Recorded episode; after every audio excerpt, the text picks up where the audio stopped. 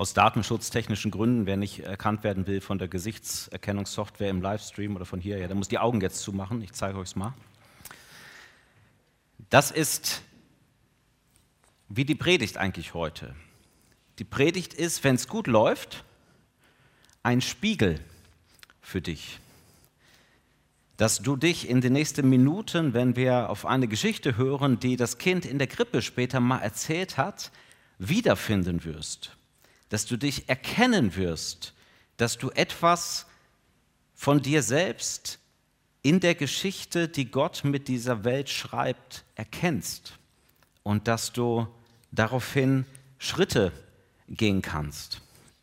Jetzt, wo man so sieht, man muss sagen, ihr seht sehr gut aus. Ja, das sei euch gesagt. Das ist der Wunsch für diese Predigt, sehr entgegenkommend, dass wir verstehen und wiedererkennen, wo sind wir eigentlich mit gemeint? Wo dürfen wir uns freuen? Warum hat Weihnachten etwas mit echter Freude zu tun? Und in den letzten Wochen, wir haben eine Predigtreihe hinter uns, 24 Mal Weihnachten neu erleben, haben wir immer Gespräche von Jesus mit Menschen ähm, uns angeschaut. Und heute geht es um eine Geschichte, die Jesus selber erzählt hat. Und wir springen einfach mal in diese Geschichte rein. Die beginnt so. Ein Mann hatte zwei Söhne. Der Jüngere sagte zu ihm, Vater, gib mir den Anteil am Erbe, der mir zusteht. Da teilte der Vater das Vermögen unter die beiden auf. Also so eine richtige Hammergeschichte, gar nicht so weihnachtlich auf den ersten Blick. Also ihr könnt ja mal das Thema, so wie hier heute Abend mal anschneiden, ja, beim Essen, mal gucken, wie so der Abend wird.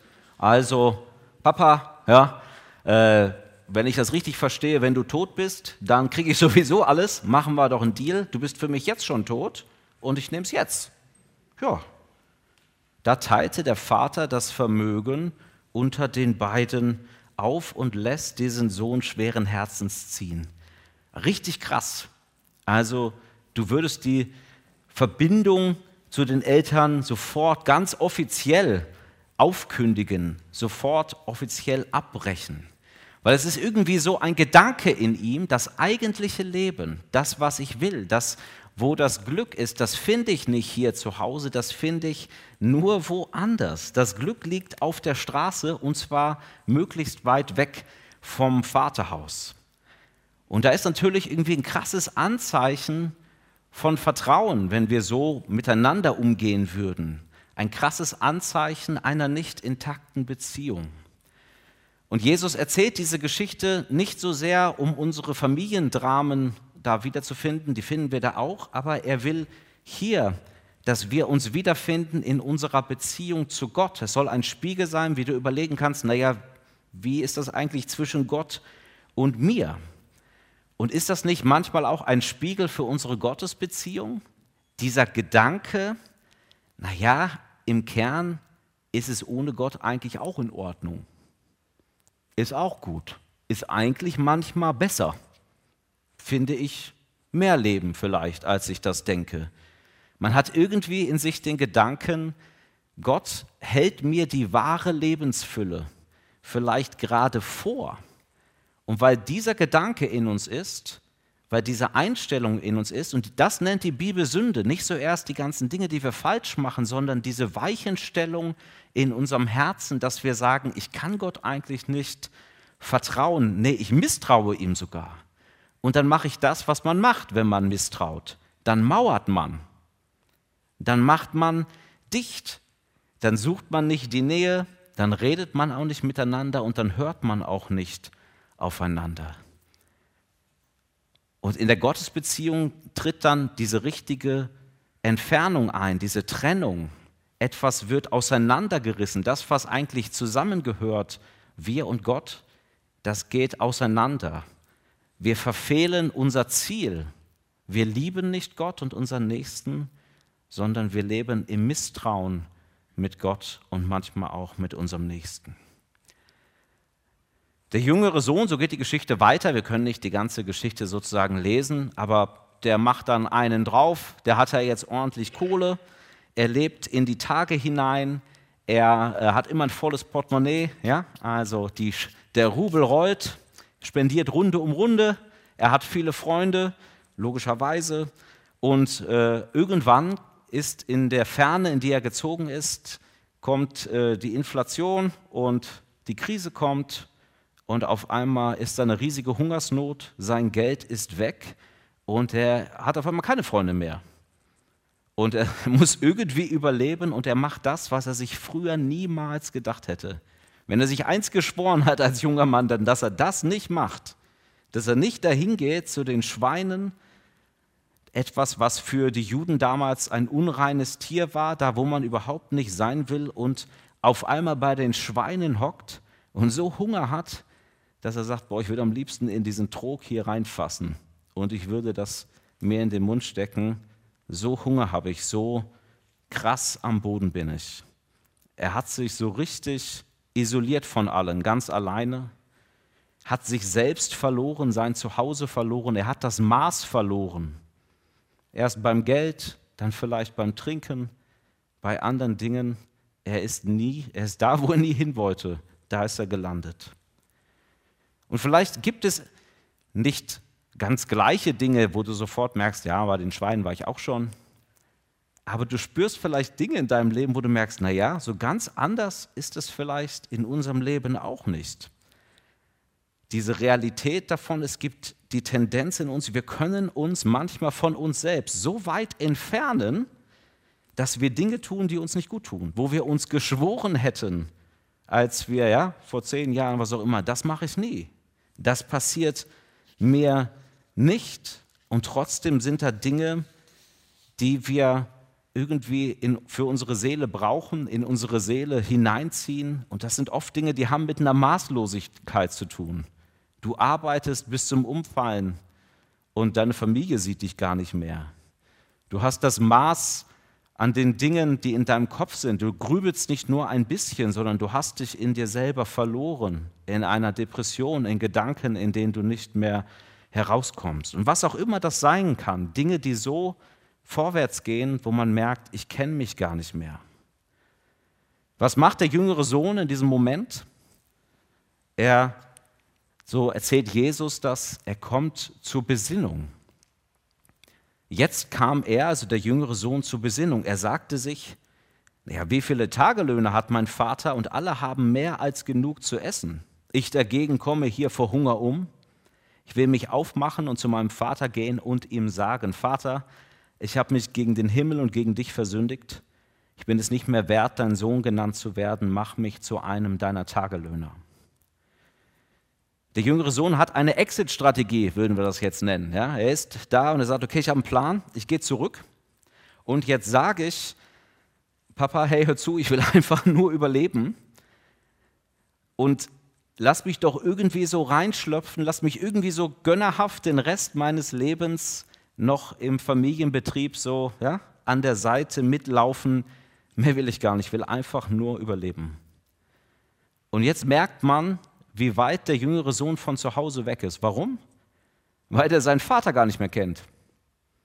Der weiß gar nicht, wie der drauf ist. Der kennt seinen Vater schlecht oder gar nicht mehr, denn sein Vater macht was ganz anderes. Sein Vater sah ihn schon vom Weitem, voller Mitleid lief er ihm entgegen, er fiel ihm um den Hals und er küsste ihn. Oh, ich muss zurück in die Kamera. Ich wollte eigentlich zu euch kommen jetzt, ja. Ich komme zu dir. er läuft ihm entgegen. Er bleibt nicht an dem Ort, wo er ist. Er rennt ihm entgegen. Er küsst ihn. Er fällt ihm um den Hals. Nichts hält seinen Vater. Er hat schon Ausschau nach ihm gehalten. Er war ihm nicht egal. Er sagt nicht, ah, jetzt kommst du angekrochen, Junge. Sondern er war die ganze Zeit im Blick. Er war die ganze Zeit erwartet. Und der Vater steht hier, er rennt. Das ist mega peinlich im alten Orient. Ja? Der alte Patriarch, der rennt nicht. Das ist so ungefähr wie wenn der CEO ja, oder die CEO von irgendeiner Bank noch zur U-Bahn rennt ja, und du sitzt so drin und gerade so vor der geht so die Tür zu und dann dieses ja? Kennt ihr, ne? so eine gemeinsame Großstadterfahrung, Leute zu sehen, vor der die Tür sich gerade so schließt. Ja? und die sich gerade so abgehetzt haben. Peinlich. So ist das eigentlich damals auch. Peinlich. Kein Patriarch rennt. Und die Frage ist jetzt, was hat das denn mit Weihnachten zu tun? Und die Antwort ist alles. Das hat so ziemlich alles mit Weihnachten zu tun, weil in dieser Geschichte, und wir lesen sie gleich noch weiter, da findest du das Geheimnis von Weihnachten. Da leuchtet dieses Fest auf. Gott ist das Fest, in dem Gott dich sieht, in dem Gott uns sieht. Und zwar egal, ob du total weit weg von ihm bist oder total nah bei ihm bist.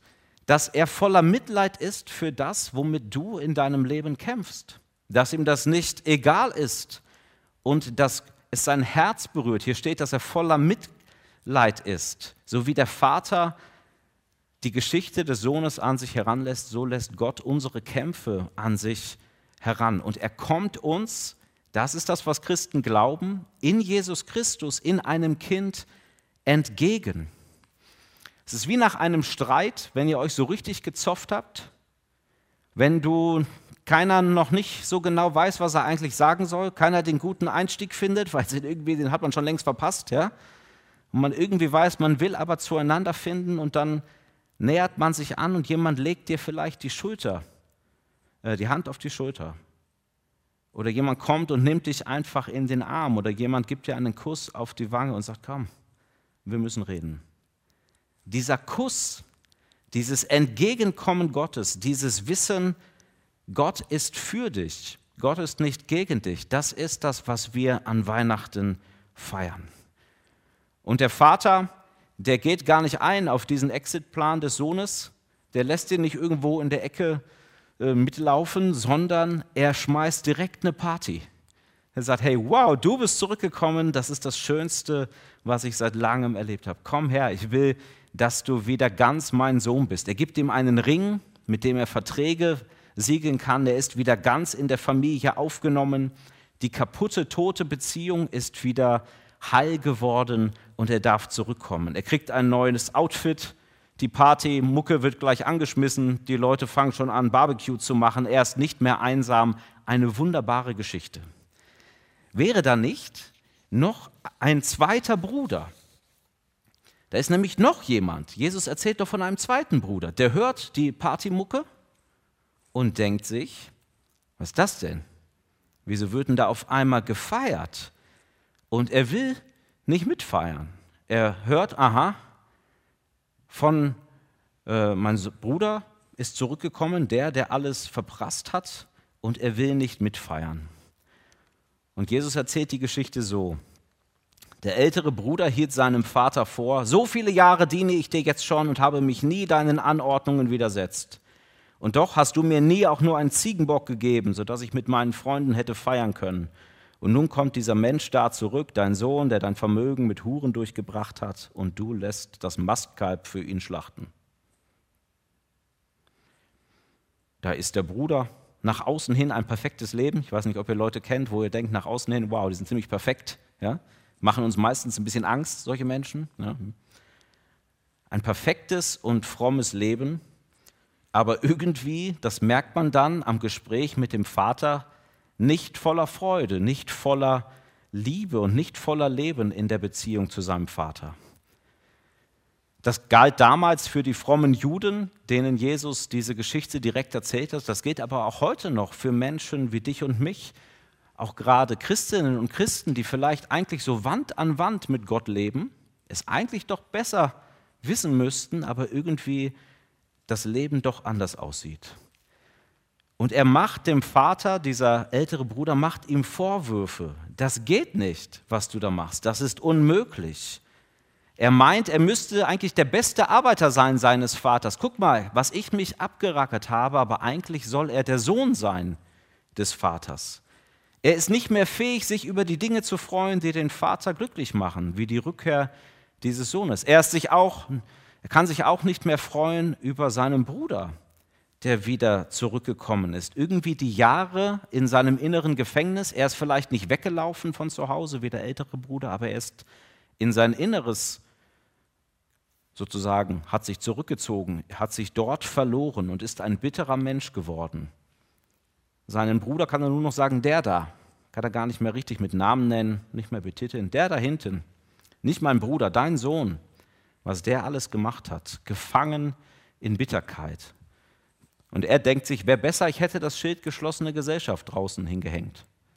Dann wäre er nicht reingekommen. Und was macht der Vater? Der ältere Bruder wurde zornig, wollte nicht ins Haus hineingehen. Da kam sein Vater auf ihn zu, heraus aus dem Haus und redete ihm gut zu. Der Vater macht nochmal das Gleiche. Er geht nicht nur dem ersten, dem jüngeren Sohn entgegen, er kommt auch dem anderen entgegen. Er geht nochmal raus, er verlässt das Partytreiben, den Festsaal und er kommt auf den anderen zu. Er hört sich seine Vorwürfe an und er geht auch auf sie ein. Nie hast du, das ist ein kleiner Tipp, wenn ihr schon mal im Streit gesagt habt, nie hast du, ja, das ist so eine Faustregel, ist das eigentlich 99 Prozent, in 99 Prozent der Fälle ist das falsch, ja, wenn man dann da so das sagt. Nie hast du, nie hast du das und das. Und der Vater sagt, und ob ich das habe? Und ob? Und zwar jahrelang. Du warst immer bei mir. Ich habe dich jeden Tag umarmt jeden Tag geküsst, jeden Tag gesegnet. Du hast nicht nur ein Festmahl bekommen, wir haben jeden Tag miteinander gegessen. Jeden Tag. Wir haben unseren Alltag geteilt. Und ich will auch dieses Festmahl nicht ohne dich feiern. Du sollst mitfeiern mit deinem Bruder und mit mir. Komm rein, feier mit. Und so ist das auch mit Gott und mit unseren Vorwürfen und vielleicht unserer Bitterkeit, die sich manchmal in uns angestaut hat. Die Dinge, die wir als ungerecht empfinden, die wir nicht verstehen, die wir als ungleich ähm, verteilt irgendwie entdecken, wo wir uns so anstrengen im Glauben und kämpfen und dabei haben wir innerlich wenig Freude, wenig Frieden. Und dann sagen wir vielleicht auch solche Dinge. Noch nie habe ich Gott wirklich gespürt. Noch nie hat er mir wirkliche Freude geschenkt. Bei den anderen sehe ich das vielleicht manchmal, oder ich bezweifle es, dass die anderen das überhaupt haben, wenn sie es haben, aber bei mir noch nie, Herr, noch nie. Alle anderen haben echte Gottesbegegnungen, nur ich nicht. Da ist bei uns diese anstrengende Seite, die der Glaube, wenn er so einseitig wird, so Mensch, so menschengemacht wird, vielleicht so hat hängen geblieben. Und dann soll auf einmal in Gottes Liebe noch nicht mal ein Unterschied sein zwischen den Leuten, die sich moralisch anstrengen und den letzten verranzten Leuten, die irgendwie auch noch zu Gott kommen können. Kann doch nicht sein, oder?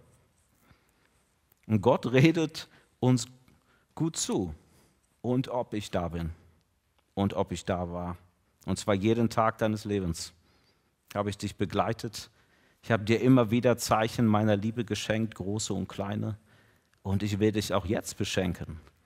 Mit einem Leben nicht nur als Diener, sondern als Kind Gottes. Ein Leben jenseits des Leistungsprinzips, was sich so tief in dir eingebrannt hat der jüngere Bruder und der ältere Bruder.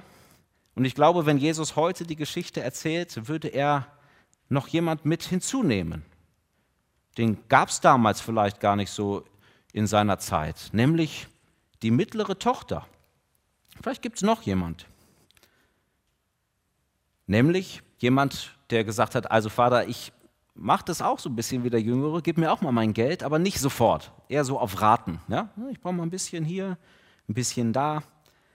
Und sie lässt sich das Erbe auch auszahlen, aber sie lebt viel besser als der jüngere Bruder.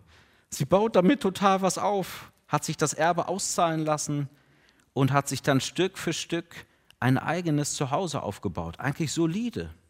Gute Dinge, Dinge, die wertvoll sind, Dinge, die ihren Vater, ihre Mutter stolz machen. Viel weiser, viel erfolgreicher als der jüngere Sohn, wie Töchter ebenso sind. Ja.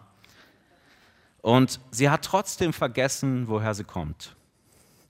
Sie hat vergessen, auf wessen Grundlage sie ihr Leben aufgebaut hat. Ihr Leben ist nicht schlecht, ihr Leben hat viel Gutes, aber es ist entfremdet von dem Ursprung ihres Lebens. Sie kennt ihren Vater nicht mehr richtig. Und weiß gar nicht, nach was für einer engen Beziehung der Vater sich sehnt. Und auch sie ist eingeladen zum Fest. Sie ist eingeladen, all das Gute, was sie hat, in den elterlichen Hof einzubringen. Vielleicht ist das etwas, wo du merkst, doch, vielleicht ist das etwas, was ich auch denke. Vielleicht kommt in deinem Leben schon viel zu tragen von dem, was Gott eigentlich wertvoll ist und was ihm wichtig ist. Ein solides Leben, aber irgendwie fehlt der Bezug zu dem, der dein Leben geschaffen hat, der, dem du dein Leben verdankst, von dem alles Gute kommt in deinem Leben und dessen Liebe dir tiefen Sinn schenkt. Du liebst vielleicht die Schöpfung, aber du darfst sogar den Schöpfer lieben. Du bist eine Person, die nach Gerechtigkeit und nach Frieden strebt und du darfst sogar den Friedefürst kennenlernen. Egal, ob du dich hier jetzt wiedergefunden hast oder nicht, vielleicht sagst du auch, ich bin eher so eine Mischform aus den Sachen. Der eine ähm, hat sich vielleicht hier gesehen, der andere an einer anderen Stelle. Darfst du neben diesen drei Kindern auch den Vater erkennen in dieser Geschichte und wie sehr Gott nichts unversucht lässt, mit allen Menschen, mit seinen Kindern versöhnt zu leben. Manchmal laufe ich hier durchs Nordend und ich liebe das, die haben so Banner manchmal aus den Fenstern, da steht drauf, Leave no one behind. Damit wird darauf aufmerksam gemacht, dass gerade Menschen in Flüchtlingslagern ein elendes Leben haben, obwohl wir doch eigentlich Platz haben auch in, in unserer Europäischen Union. Leave no one behind. Das ist Weihnachten. Gott kommt und sagt, leave no one behind. Niemand soll verloren gehen. Gott kann und will nicht feiern ohne seine verlorenen Töchter und Söhne. Will er nicht. Er will, dass wir mit dabei sind. Deswegen kommt er uns entgegen. Weihnachten ist das Fest der Versöhnung, ist ein Begegnungspunkt zwischen Gott und Mensch und zwischen uns Menschen untereinander. Christ ist erschienen, uns zu versöhnen, werden wir am Ende dieses Gottesdienstes in einem Lied miteinander singen. Und diesem Gott, diesem Gott lohnt es sich zu vertrauen und ihm dein Leben zu geben, wieder in diesem Bild gesprochen, nach Hause zu kommen, bei ihm zu sein, in seinem Sinne die Welt zu gestalten, von dieser krassen, entgegenkommenden Liebe so verändert zu werden, dass du nicht mehr ein Mensch der Maßlosigkeit, der Verbitterung oder der Überheblichkeit oder der Abgestumpftheit bleibst, sondern ein Mensch göttlicher Liebe wirst, der mit ihm in Verbindung ist.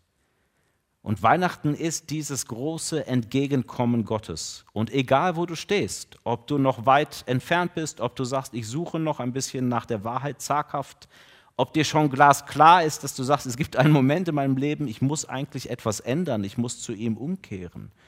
Vielleicht bist du gefangen in deinen verzerrten Gottesbildern, die das Vertrauen eigentlich nicht möglich machen. Oder vielleicht bist du auch jemand, der langsam ahnt, dass es in seinem guten und abgesicherten Leben eigentlich keine Basis gibt und die Liebe fehlt. Da kommt uns Gott in die Situationen, wo wir stehen, da kommt er uns entgegen und er zeigt uns, wie er ist und wo wir sind und wer wir sind. Und wir kommen nur zu Hause an, das ist Weihnachten, weil Gott sein Zuhause verlassen hat für uns, um uns zu suchen. Und genau das kannst du heute Abend mit deiner Familie feiern. Genau das kannst du jetzt feiern. So ist der Gott der Christen. Wir überlegen uns, gerade in diesen Zeiten, ist es eigentlich gut, Kinder in die Welt zu setzen? Was erleben die? Und Gott sagt, ich werde Mensch mitten in dieser dunklen Welt. Wir klammern uns so sehr an unser bisschen Reichtum, an unser gutes Leben. Und Gott selbst sagt, ich gebe all mein Reichtum auf, ich gebe mein Leben auf, meine Vorrechte auf. Wir schieben die Schuld gern den anderen zu und Gott sagt in Jesus Christus, ich nehme all eure Schuld auf mich. Das ist der Gott der Christen, der uns am Ende in Jesus Christus so entgegenkommt, mit diesen offenen Armen, bereit für unsere Schuld, für all das, was uns von ihm trennt, zu sterben. Und was machen wir damit, dass Gott nicht alleine feiern will? Da sind wir wieder beim Spiegel. Eigentlich fordert Gott nichts von uns, außer ihn zurückzuspiegeln. Und wenn Gott so dasteht, mit den offenen Armen, dann dürfen wir auch unsere Arme öffnen, dürfen auch ihm Vertrauen schenken, dürfen zurückkommen, dürfen glauben. Diese Freude über dieses Entgegenkommen Gottes und dieser Glaube, den du ihm schenken kannst, das ist die Weihnachtsfreude. Dann zu merken, wow, zwischen Gott und mir ist etwas geheilt. Zwischen Mitmenschen und mir ist Heilung und ist Versöhnung möglich. Das ist die Weihnachtsfreude. Du und ich, wir sind eingeladen zum Fest und ich würde gern mit dir hingehen. Kommst du mit? Amen.